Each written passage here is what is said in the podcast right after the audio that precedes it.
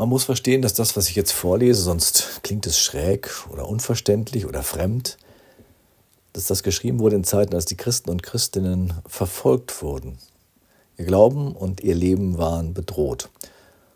Und da versucht jemand mit dem ersten Petrusbrief, sie zu stärken und ihnen Mut zu machen. Ihr wisst doch, dass ihr freigekauft worden seid von dem sinn- und ziellosen Leben, das schon eure Vorfahren geführt hatten.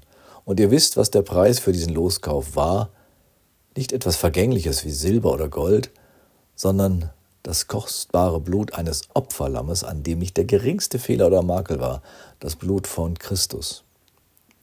Schon vor der Erschaffung der Welt war Christus als Opferlamm ausersehen und jetzt am Ende der Zeit ist er euretwegen auf dieser Erde erschienen. Durch ihn habt ihr zum Glauben an Gott gefunden, der ihn von den Toten auferweckt und ihm Macht und Herrlichkeit verliehen hat. Und deshalb ruhen jetzt euer Vertrauen und eure Hoffnung auf Gott. Liebe Hörerinnen, lieber Hörer, die Zimmerböden waren krumm und schief. Durch die kleinen Fenster drangen nur wenige Sonnenstrahlen herein, in denen der Staub tanzte. Und selbst Menschen, die nicht besonders groß waren, fürchteten sich an der Decke zu stoßen und mussten sich beim Durchschreiten der Türschwellen bücken. Ich wohnte damals als Schüler in meinem Heimatort Rinteln in diesem viertältesten Fachwerkhaus Niedersachsens. Da hatte einer in den Holzbalken über der niedrigen Haupteingangstür etwas in gotischen Buchstaben in das Holz geschnitzt. Signum sub postem tollit hostem. Damals im Ort übersetzt mit das Zeichen unter der Schwelle vertreibt den Feind auf der Stelle. Wenn ich in meiner Bibel ziemlich an den Anfang blättere, treffe ich auf Menschen, die ihr Leben auch mit einem Zeichen retten können. Es ist Blut. Überleben sollten da nur die, an deren Torpfosten das Blut eines Lammes schimmerte. Es war wie ein Zauberzeichen, das das Leben schützte vor Tod und Teufel. 1. Mose 12, überschrieben mit Einsetzung des Passafestes in meiner Bibel, steht, dann aber soll das Blut euer Zeichen sein an den Häusern, in denen ihr seid. Wo ich das Blut sehe, will ich vorübergehen, und die Plage soll euch nicht widerfahren. Jetzt öffnen sich die Türen, die uns in die Gedankenwelt dessen einlassen, der den ersten Brief des Petrus im ersten Jahrhundert, eben in Zeiten der Verfolgung der Christen und Christinnen, schrieb. Die Israeliten werden vor ihrem Aufbruch in ein neues, freies Land durch das Blutzeichen eines Lammes bewahrt und auf den Altären wurden Lämmer geopfert, um Gottes Zorn abzukühlen. In unserer Gemeinde haben viele diesem Opferdanken schon den Rücken gekehrt. Denn steht dahinter nicht ein Gott, der Opfer braucht, damit sein Zorn verraucht oder wir vor einem sinnlosen Leben losgekettet werden? Gibt Gott erst Ruhe, wenn da einer am Kreuz stirbt? Auch wenn damit eigentlich das letzte Wort zum Thema Opfer gesprochen worden ist? Oder ist das Abendmahl heute immer noch vom Opfergeruch alter Zeiten umweht? Da wird uns doch das Blut Christi zur Vergebung unserer Sünden angeboten. Also reihe sich bei Kelch und Brot ein, wer von seinem sinnlosen und ziellosen Leben freigekauft werden will. Hm. Zumindest in der evangelischen Kirche denken oder glauben wir so nicht. Das Opfer, das Jesus am Kreuz brachte, war das letzte Wort Gottes in dieser Angelegenheit. Das kann nicht wiederholt werden, allsonntäglich, um vor Gott sein Leben wieder auf die Reihe zu kriegen.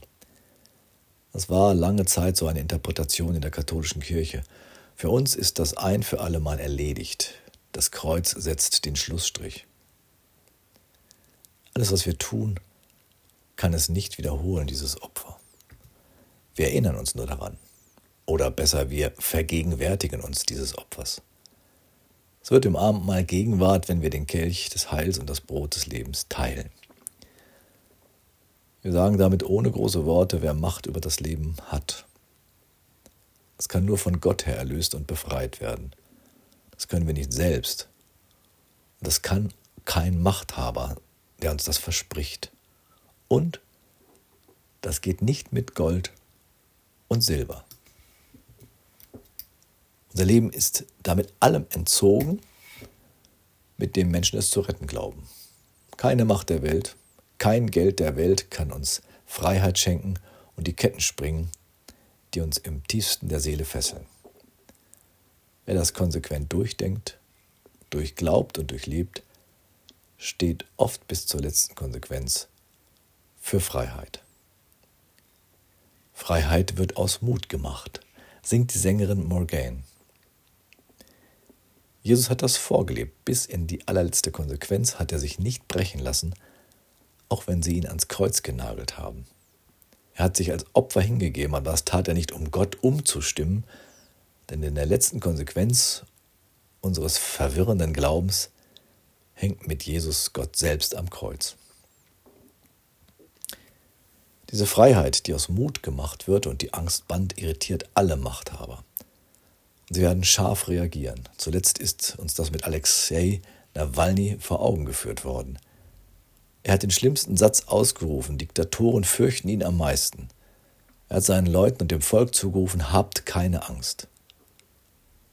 Nawalny war kein Messias und kein Jesus. Aber er steht in der Linie der Menschen, die unbändigen Mut hatten. Sie fühlten sich freigekauft von allem, was einen Menschen gefangen nehmen kann. Und sie wurden getötet, so wie Edith Stein, Gandhi, Martin Luther King, Dietrich Bonhoeffer, Pater Delp. Die Reihe ist unendlich lang. Jesus ist nicht Opfer, weil Gott sowas braucht. Er ist Opfer, um zu zeigen, dass es sinnloses und zielloses Leben gibt, das immer Opfer hervorbringt. Menschen, die durch Macht und Gier in den Tod getrieben werden oder ins Elend. Jesus liegt unter den Opfern des Hamas-Massakers. Er hungert und stirbt mit den Palästinensern und Palästinenserinnen im Gaza. Ihm fliegen die Bomben in der Ukraine um die Ohren. Er litt mit Alexei Nawalny in den Todeskelten des Straflagers. Die tiefe Verbindung zwischen Opfer und wirklicher Freiheit ist wie ein ewiges Gesetz der Geschichte in die Haut tätowiert. Schon vor der Erschaffung der Welt war Christus als Opferlamm ausersehen und jetzt, am Ende der Zeit, ist er euretwegen auf dieser Erde erschienen. Das Ende der Zeit klingt sehr nach Last Generation, letzter Generation. Dieses Lebensgefühl gab es bei den Christen und Christinnen damals auch. Wir sind die letzte Generation. Aufmerken lässt uns aber das, was sie daraus machen. Die letzte Generation ist die, die von Auferstehung und neuem Leben singt. Sie schreibt sich nicht die Angst auf die Fahnen, ihre Parole ist Hoffnung und Vertrauen. Das Leben lässt sich nicht mehr durch den Tod in die Schranken weisen. Gold und Silber, Materialismus bestimmt nicht mehr, woran wir unser Leben hängen. Und keine Macht der Welt kann meine innere Freiheit in Ketten legen. Dafür ist Christus damals in der Welt erschienen, am Ende der Zeiten.